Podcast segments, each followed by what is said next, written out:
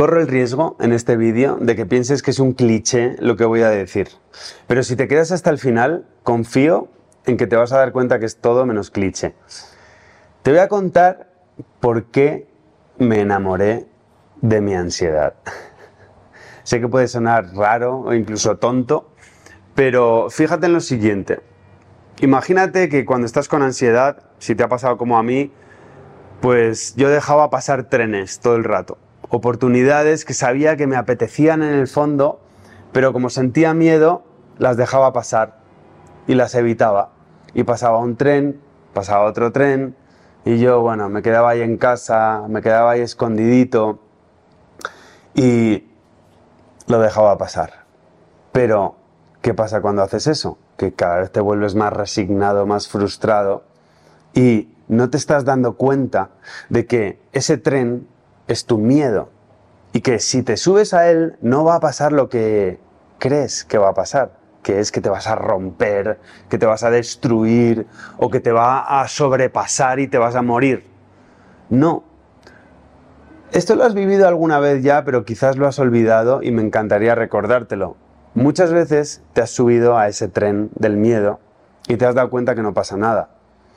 Pero te acostumbraste a través de un hábito sin darte cuenta a dejar de subir en esos trenes, esos trenes que te ayudan a crecer y a mejorar y a ser más feliz en general.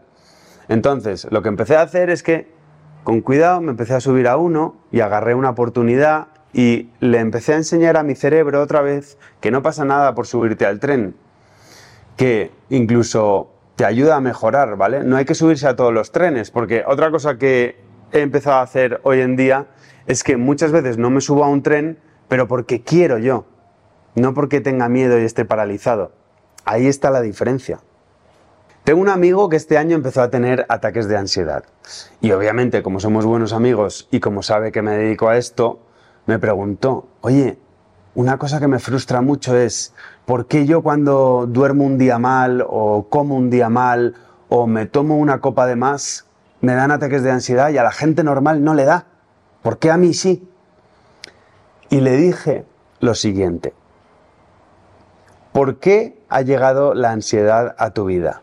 Y le dije, ten cuidado, porque cómo respondas a esa pregunta va a determinar si dejas de experimentar estos ataques de ansiedad. Porque mucha gente cree que la ansiedad tiene un mensaje, pero yo no creo eso. Incluso puede ser peligroso pensar eso. Pensar que la ansiedad es un ente aparte de ti, con vida propia, que te hace pensar y que te puede dar mensajes. Yo creo que ese mensaje lo construyes tú. Entonces, cómo respondas a por qué ha llegado la ansiedad a mi vida va a determinar si la sigues viviendo de forma crónica o si la trasciendes. Ahora, te voy a decir una cosa, lo que hice yo, ¿vale? Yo cuando llegó la ansiedad a mi vida, lo primero que solemos hacer es rechazarla y decir, joder, esto es una putada, literalmente, ¿vale? Es un calvario, ¿por qué me pasa a mí? No me debería pasar, etcétera, etcétera. Entramos en un drama enorme, ¿no? Y claro, me di cuenta, siendo honesto conmigo mismo, que eso no me estaba funcionando, me estaba haciendo sufrir más. El cambio que hice fundamental fue decir, vale, ha llegado a mi vida esta serie de miedos. Está aquí ya. No me voy a comparar con los demás porque yo no soy los demás. Entonces, ¿cómo me lo voy a tomar esto? Vale, pues me lo voy a tomar como una oportunidad para desarrollar habilidades mente-cuerpo, para estudiar, para conocerme mejor, para ser mejor.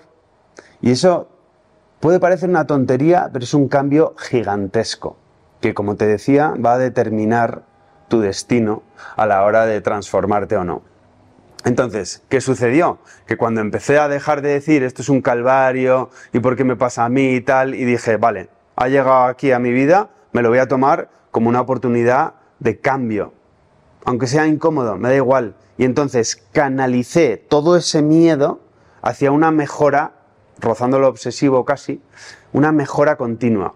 Y claro, al principio no es que me transformara en dos días, pero persistí, persistí y persistí y ese cambio de actitud fue la base que determinó toda mi transformación. Así que yo te dejaría con eso. ¿Vale? La ansiedad no tiene un mensaje subyacente ni te hace creer algo, sino tú eres el que construye ese mensaje. Yo te animaría a que tengas cuidado con lo que te cuentas sobre por qué te está pasando esto a ti. Solo ese cambio me parece algo fundamental para seguir mejorando y no estancarte. Así que nada, te dejo con eso y además, si quieres entrar en mi newsletter gratis, entra en hermanoslacasa.com. Ahí te veo.